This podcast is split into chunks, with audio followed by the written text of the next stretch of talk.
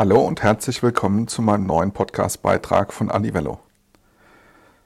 Im heutigen Podcast möchte ich gerne darüber sprechen, warum die Customer Journey keine Einbahnstraße ist.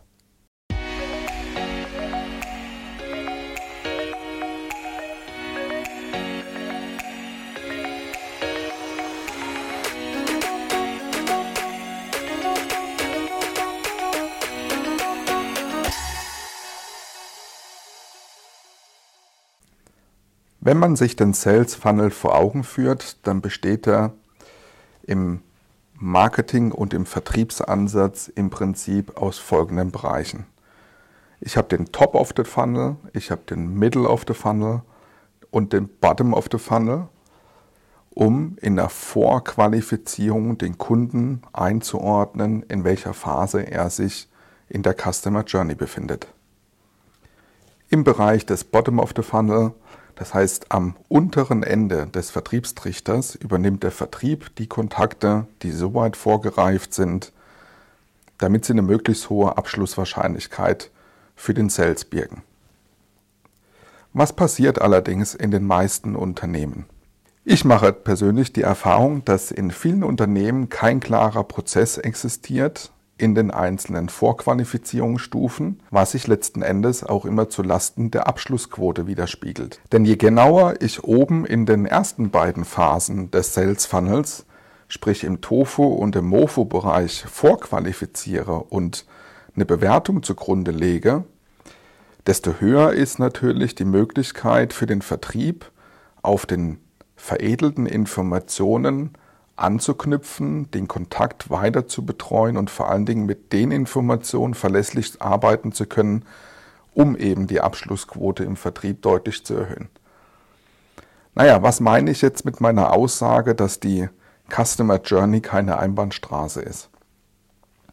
Ich sehe in vielen Unternehmen das Vorgehen, dass sie in unterschiedlichen Kanälen ihre Kontakte identifizieren, für Reichweite sorgen, Sichtbarkeit sorgen und letzten Endes irgendwo auf den sozialen Medien, auf einer Webseite, über einen Blog, wo dann eine Call to Action eingebettet ist, irgendwo dann Kontaktdaten von Neukunden und Interessenten generiert werden.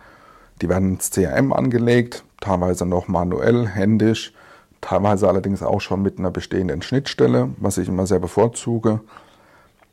Und dann liegen die Daten im CRM und es wird zu wenig oder es wird von vielen Unternehmen zu wenig klar analysiert, in welcher Phase sich denn dieser Kontakt, dieser vermeintliche Interessent tatsächlich befindet. Das heißt, er wird angelegt, er wird dann sehr schnell vielleicht nochmal mit einer Information versorgt und dann, wenn jemand irgendwo drauf reagiert, dann landet er im Vertrieb. Und da gibt es zwei große Hürden oder zwei große Baustellen letzten Endes an der Schnittmenge, weil der Vertrieb bekommt Daten übermittelt, die noch gar nicht so werthaltig sind, als dass der Vertrieb schon einschreiten muss. Und auf der anderen Seite ist oftmals der Prozess so, dass aus dem Vertrieb wiederum sehr wenig Kontakte zurückgehen ins Marketing, um genau mit den Interessenten, mit den Kundendaten auch weiterzuarbeiten, sei es für Cross-Selling, Upselling-Informationen beziehungsweise Kampagnen auch mit bestehenden Kunden, mit Interessenten weiterzufahren, wenn er nicht direkt zum Kunden geworden ist. Das heißt, es ist tatsächlich sehr häufig der Fall, dass in Unternehmen die Customer Journey als Einbahnstraße bewertet wird. Das heißt, das Marketing sorgt für Sichtbarkeit, das Marketing generiert Kontakte auf Messen, auf den sozialen Medien, über Newsletter, Sales, Marketing, Automation, über die Webseite etc. Sammelt die Daten ein und erstens wird sehr oft dabei vergessen, die Daten weiter zu veredeln, zu analysieren und dann werden die Kontakte, die existieren, allerdings sehr schnell an den Sales gegeben und der Sales für sich ist meistens auch mit seinen wirklichen Opportunities, High Potentials so stark ähm, eingebunden, dass er eben nicht die Möglichkeit hat oder nicht die, die, die Zeit dafür hat oder es auch teilweise vergisst. Ist ja keine Schuldzuweisung in, an dem Zusammenhang, dass es auch teilweise vergisst, die Daten wiederum zurück an das Marketing zu geben, damit mit den wertvollen Informationen weitergearbeitet werden kann. Insofern kann ich es eigentlich jedem immer nur empfehlen, den Prozess natürlich von Sicht des Marketing zum Sales hin zu bewerten, zu betrachten, so auch zu implementieren. Aber genauso gut auch darauf zu achten, dass es einen Rückfluss von Informationen gibt, und zwar vom Sales in das Marketing, von Kontakten, die irgendwann mal an den Sales übergeben worden sind, sodass das Marketing auch wieder mit den in Anführungsstrichen Goldnuggets weiterarbeiten kann, denn was anderes ist es, äh, sind es letzten Endes nicht.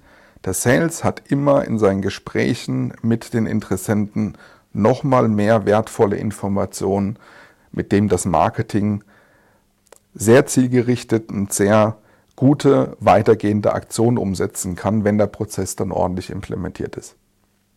Ich sage schon mal vielen Dank für, die, für das Zuhören meines heutigen Beitrags. Würde mich sehr freuen, wenn ihr mir eine Bewertung hinterlasst, das nächste Mal wieder einschaltet. Bis dahin sage ich, bleibt gesund, wünsche euch alles Gute, viele gute Leads, gute Salesgespräche und äh, dann bis bald, euer Daniel.